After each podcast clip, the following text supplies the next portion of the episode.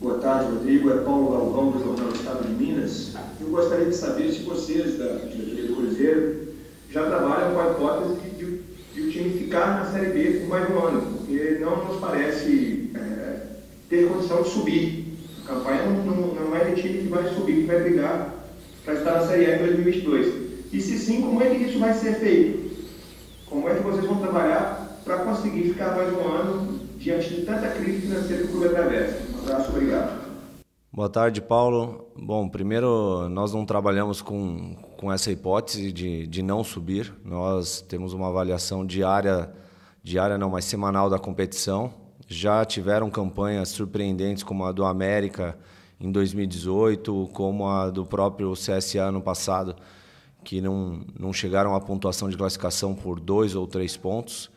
Então a gente acredita sim ainda no acesso. A gente é óbvio que essa vitória precisa vir rapidamente e a gente espera que com, com a primeira vitória a gente engrene aí algumas vitórias e, e consiga chegar num patamar da, da classificação bem maior. É o caso hoje do Guarani que estava lá embaixo e, e já está bem próximo do G4 e é o caso também do, do Remo que com essas três últimas vitórias subiu na tabela de classificação e já ocupa, se não me engano, a décima colocação.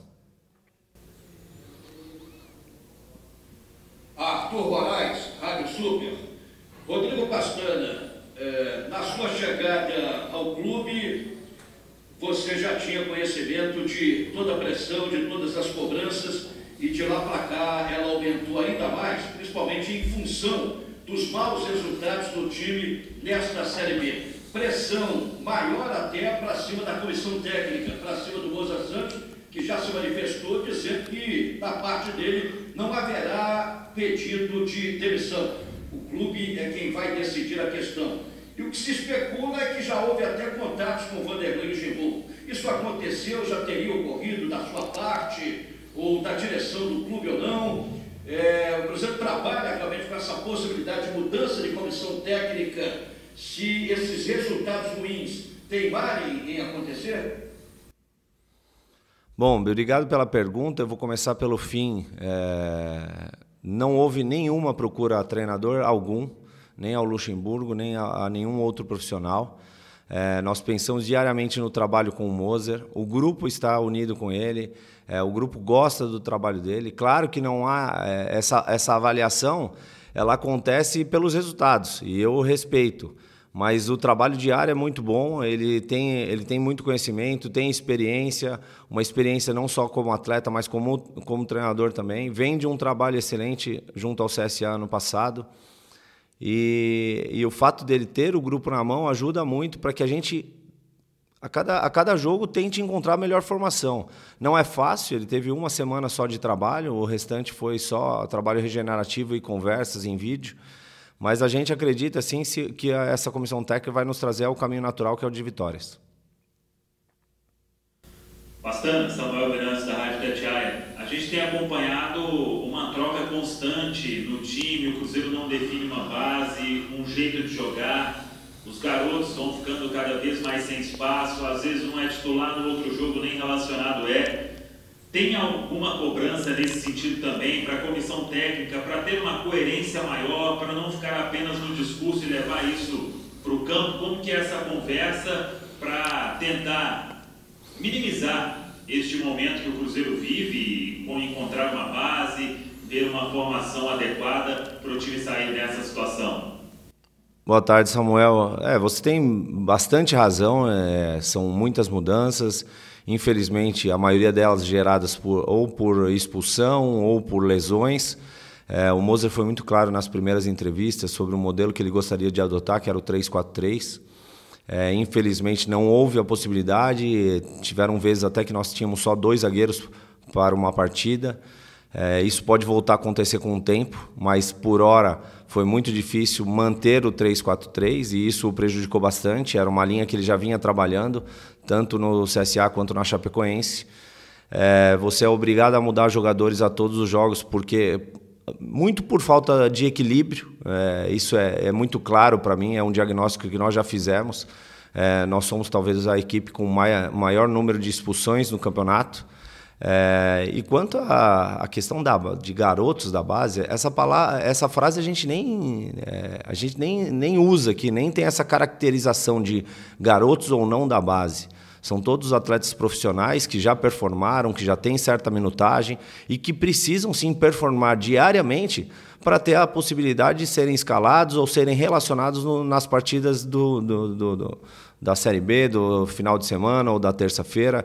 Enfim, é, nós não caracterizamos os atletas aqui como jogadores da base, jogadores novos ou jogadores mais velhos. A gente os caracteriza como jogadores profissionais de futebol que tem que ter, sim, desempenho semanal e diário para que eles possam ser escalados nas partidas. Rodrigo, Sulimar da Rádio Confidência e da Rede Minas de Televisão em face de todos esses problemas que o Cruzeiro vive, você já veio para cá sabendo da situação que o Cruzeiro se encontra, é, é sua intenção também conversar com o presidente, de permanecer no cargo, como disse o Paulo Galvão, nessa probabilidade do time permanecer na Série B para o ano que vem?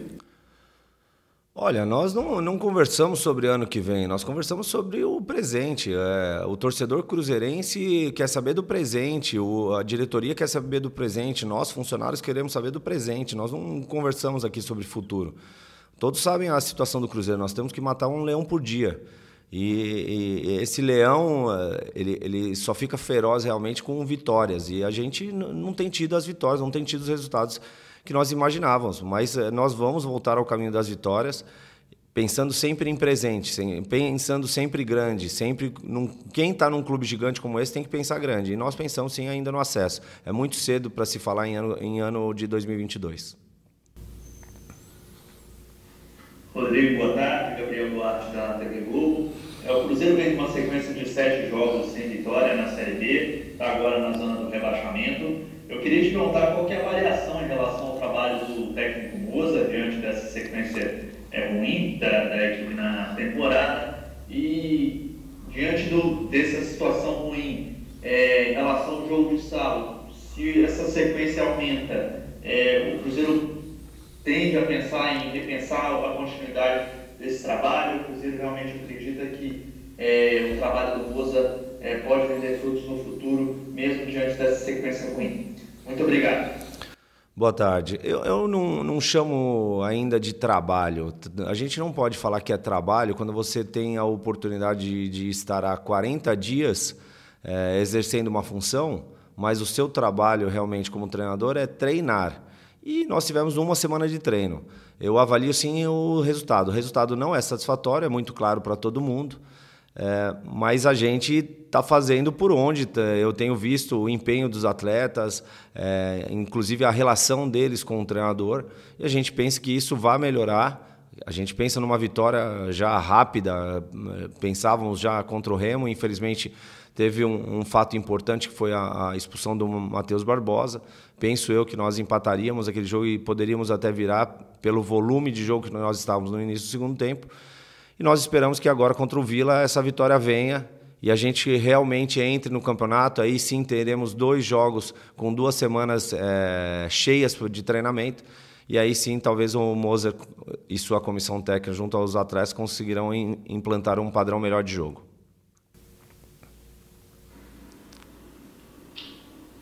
Rodrigo Pastano, boa tarde, Adroaldo Leal, Rádio 98 FM. Gostaria de saber de você é, se a diretoria do Cruzeiro já te passou algum posicionamento em relação a essa questão da Transfervan, uma vez que isso influencia diretamente no seu trabalho, nenhum dos seus trabalhos dentro do clube, afinal de contas você é o diretor de futebol, sempre tem que estar atento ao mercado, questão de reforços. Eu queria que você falasse a respeito desse tema, se há alguma previsão, se não há, se por um acaso você já monitora algum jogador no mercado, mesmo o Cruzeiro tendo esse problema dessa transfer ban, como é que está essa situação? Boa tarde, Eduardo. É, pergunta interessante porque todos os, uh, os torcedores e às vezes uh, uh, até os agentes nos ligam oferecendo atletas a, a todo dia. Nós temos um departamento de mercado muito capacitado, é, ele está sempre de olho nas oportunidades de negócio, mas hoje nós temos um transferban. Há possibilidade desse transferban cair? Há.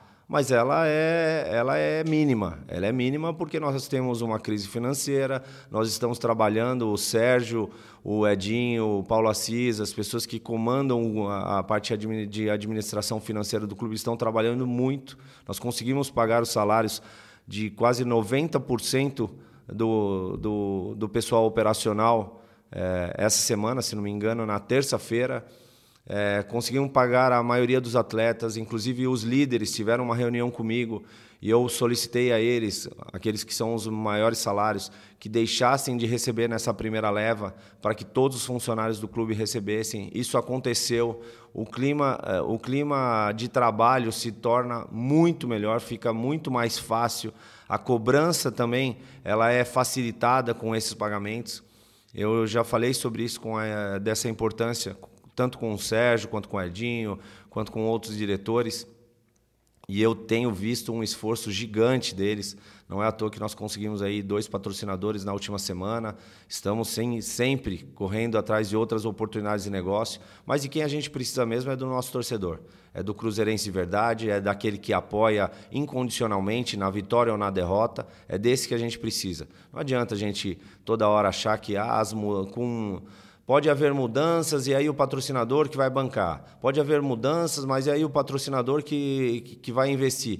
Isso não é bom para o Cruzeiro. O que é bom para o Cruzeiro é ter o torcedor ao seu lado, é, é incondicionalmente, repito, incondicionalmente, na alegria e na tristeza. Esse é um casamento, sim, duradouro e a gente precisa fazer com que ele se fortifique a cada, a cada jogo. É, infelizmente as vitórias não vieram, mas vão vir. E aí nós precisamos de mais ainda do sócio torcedor, do sócio diamante, daquele que realmente sempre esteve junto conosco.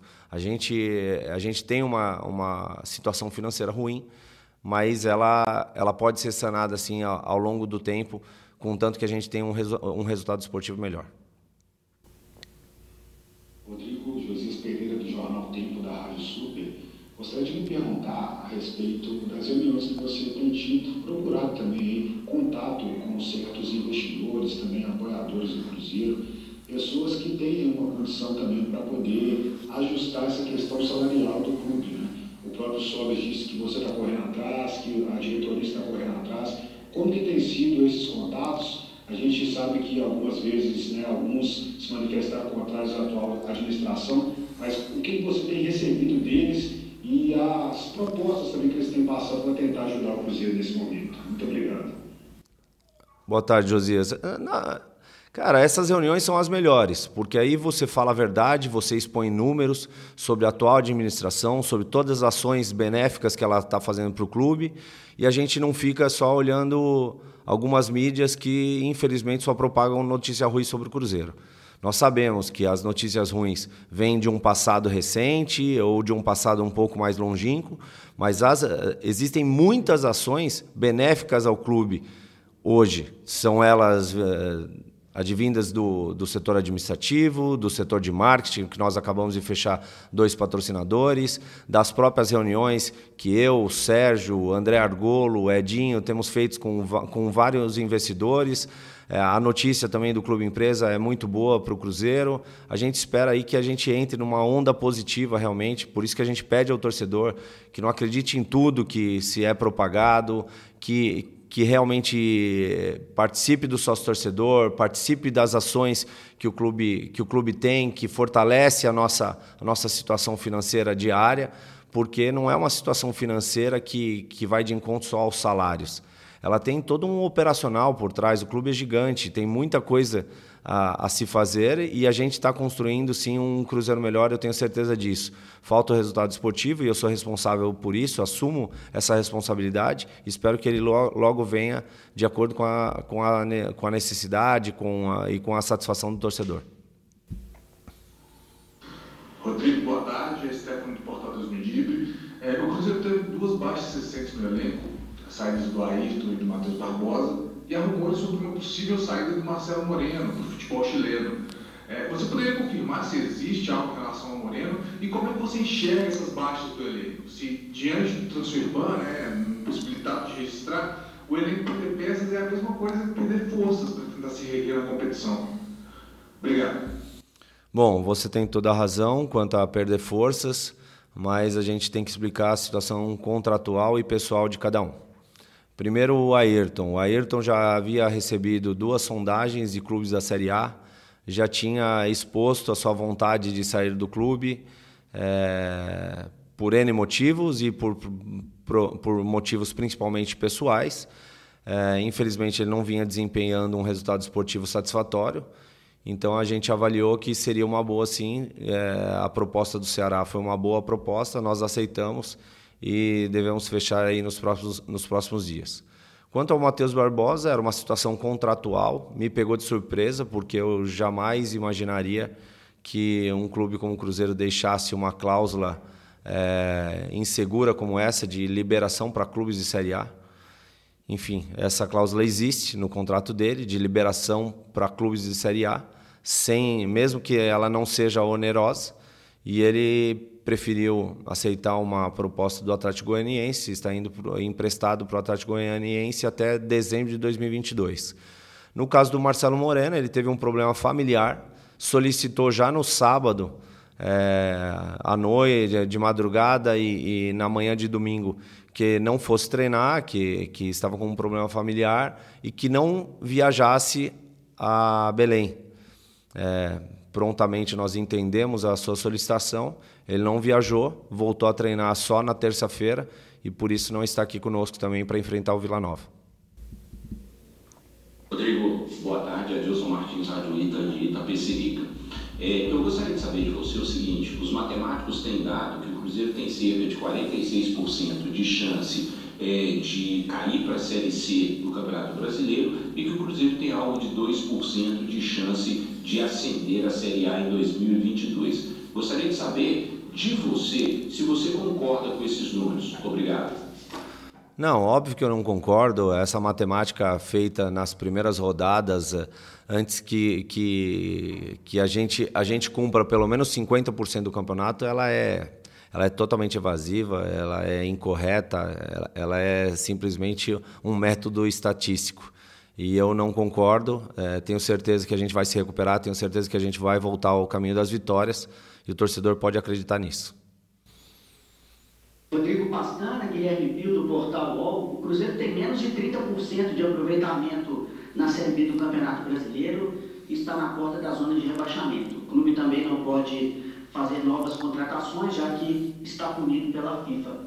O que, que você, como diretor de futebol, pode fazer para tentar tirar o clube desse cenário terrível né? e também, quem sabe, afastar aí o fantasma desse rebaixamento que tanto tem assombrado o Cruzeiro nos últimos tempos? Olha, primeiro eu não, como eu já, já falei a um colega seu, eu não acredito em estatística antes que, é, que nós tenhamos cumprido 50% da competição. É, segundo, eu como diretor de futebol, eu tenho que fazer o meu trabalho, e o meu trabalho é integrar todos os departamentos para que é, tudo seja entregue da melhor forma à comissão técnica. Eu preciso manter um bom ambiente de trabalho e isso eu te garanto e garanto aos torcedores cruzeirenses que a gente tem. A gente tem um excelente é, clima e ambiente de trabalho.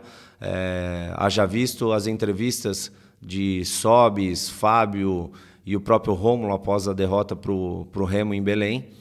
Então, a única coisa que eu posso fazer é tentar colaborar ao máximo no que eles precisam, que é qualidade de treino, condições de trabalho, qualidade da viagem, é, integração dos departamentos, fluxo de informações e também tentar, junto à diretoria, resolver o, os problemas de, de, de cunho salarial. É, são coisas que a gente tem conversado bastante com, com patrocinadores, com investidores. Agora, com a lei aprovada do Clube Empresa, a gente tenta acelerar esse processo e tudo isso está sendo feito a várias mãos. A, a várias mãos. garanto, garanto a vocês que ninguém está de braço cruzado, principalmente o Sérgio, o Edinho, enfim, a, a diretoria. Eles têm trabalhado muito eh, para que a gente solucione, solucione os problemas administrativos e financeiros o quanto antes. Rodrigo, boa tarde. Aqui é Elton do GE. Globo. Eu queria saber o que te faz acreditar que pode salvar um clube que deve um bilhão e não consegue pagar salários em dia. Elton, é, essa situação financeira ela não impacta na, na, nas quatro linhas, isso eu te garanto. Então, assim, a gente tenta manter essa, essa crise financeira longe das quatro linhas, longe do ambiente ali da Toca 2. A gente tenta solucionar e minimizar o problema financeiro junto ao presidente, que tem cumprido com a palavra. Ele me, na semana passada, inclusive, e nessa semana, é, eu pedi um grande esforço dele para que os salários fossem pagos e eles foram pagos. A gente está tentando resolver já o salário do mês seguinte. Tem alguns atrasados que também a gente vem tentando solucionar através, por exemplo, da venda do Ayrton, que é uma, é uma, uma venda, não, um empréstimo, é um empréstimo oneroso. Então, assim, a gente está tentando construir dias melhores aqui financeiros para o clube. É, o montante da dívida, eu não sei exatamente qual é, e nem de onde ela vem. Se ela vem de, de fraudes, se ela vem de impostos, se ela vem de problemas trabalhistas. Ela, ela tem algum, alguns percalços aí que realmente ainda não foram identificados e estão sendo investigados. Eu peço até que o torcedor cruzeirense não se esqueça disso. O passado é sombrio, mas o presente não. Nós somos o sétimo time em transparência. Houve uma pesquisa aí recente é, sobre a gestão do Sérgio e nós temos falado com todos que vão ao nosso encontro e fazem questionamentos, a própria Máfia Azul, a própria Pavilhão, que, que são torcidas organizadas, mas são parceiros do clube, sempre quando solicitados, eh, quando, quando solicitado, nós, nós o atendemos. Então, por isso, não eh, ficamos até estranhamos a última invasão que aconteceu no último domingo, porque sempre que eles quiseram falar conosco, nós estivemos presentes. É, eu mesmo estou há menos de 40 dias, 50 dias, talvez, 40 e poucos dias no clube, é, e eu já fui a duas reuniões. Então, assim, foi muito estranho, não foi uma coisa legal. É, nós estamos aqui, sim, para esclarecer qualquer, qualquer questionamento. E, inclusive, o seu, eu estou deixando claro que os salários de todos os funcionários foram pagos na última semana, parte dos atletas também. E quem não recebeu foi avisado e, e participou de tudo, que são os líderes da equipe, em negociações comigo mesmo. É, eu expliquei para eles que os maiores salários nós teríamos que deixar para uma segunda parcela e eles entenderam para que tivesse um bem maior, que era o pagamento dos, dos funcionários e, e, dos atletas que ganham menos. Isso aconteceu, foi muito benéfico para o nosso ambiente e é isso que eu tento fazer: construir um, um, um cruzeiro melhor no seu dia a dia. Rodrigo, boa tarde. Thiago Matar, do Super Esportes. Queria que você esclarecesse, se possível, a situação dos salários atrasados do elenco, que o Cruzeiro deve de fato entre carteira e imagem, que foi pago essa semana e se há algum tipo de expectativa de prazo para zerar todos esses débitos. Muito obrigado. Bom, vou começar pelo fim. Não há expectativa de prazo, nós temos que matar um leão por dia. Na última semana, eu solicitei ao, ao, ao presidente Sérgio que, e ao Paulo Assis, que é o nosso CEO, que as coisas se resolvessem o mais rápido possível. Eles prontamente atenderam, todos os salários de funcionário foram pagos, parte dos salários dos atletas foram pagos é, uma folha quase que inteira na, na sua totalidade. Alguns atletas que ganham valores significativos, eu mesmo conversei com eles e, e em reunião nós decidimos que para um bem maior eles deixariam de receber para que outros recebessem. Enfim, com isso, claro que o clima é melhor, é, você pode cobrar um pouquinho mais, as coisas também começam a acontecer. É, haja visto o último jogo que o time fez um jogo como equipe, mesmo com nove atletas, tentou o gol até o final. Em seguida, houve manifestações até públicas do Fábio, do próprio Sobis e do, do Rômulo, dizendo sobre esse ambiente de, de, esse ambiente coletivo, que ele era bom, que ele era benéfico, que o treinador era um, era um bom comandante, enfim, protegendo aos seus pares. Então isso é importante. Quando você vê isso, você começa a realmente ter esperança de que as coisas vão melhorar. Boa tarde, Rodrigo. Quem fala aqui é João Victor Pena, do portal Esporte News Mundo. Pastana, nos últimos dias o Cruzeiro tem liberado alguns atletas do clube. Nomes como Vitor Eudes, é, mais recentemente também o Matheus Barbosa, que foi embora por conta do contrato de cláusula, o Ayrton agora também tem sido emprestado. Qual é o intuito do clube por trás disso? Foram apenas coincidências ou há algum motivo por trás dessas saídas é, constantes mais recentemente? Não, não, não há nenhuma coincidência. A circunstância relevante é a vontade pessoal do atleta. É, nós também não queremos que ninguém fique aqui, que não queira ficar e que não encare o desafio como um, um desafio realmente gigante. Então, no caso do Ayrton, ele já tinha manifestado duas vezes que gostaria de sair para sondagens que ele tinha de clubes da Série A. No caso do Matheus Barbosa, para minha surpresa, havia uma cláusula de liberação automática para clube da Série A e ele optou por ir para o Atlético Goianiense porque ofereceram um contrato maior para ele até dezembro de 2022. Até tenta, tentamos é, removê-lo dessa ideia, dessa ideia, mas ele ele realmente já tinha, já tinha ideia fixa de, de ir para a Série A e de, de fazer um, um ano e meio de contrato, no caso, no Atlético Goianiense. E quanto ao Vitor Eudes, era uma oportunidade, ele já, ele já, já tinha tido, já tinha recusado, acho que uma ou duas propostas, ele mesmo me disse isso, pediu para ir. É, nós podemos aí trazer o Lucas França de, de, de volta do, do Guarani, né, para que a gente não tenha um resultado esportivo prejudicado. Isso deve acontecer nos próximos dias. Então, são perdas, sim, mas muito de cunho pessoal dos próprios atletas e não, não um desejo do clube.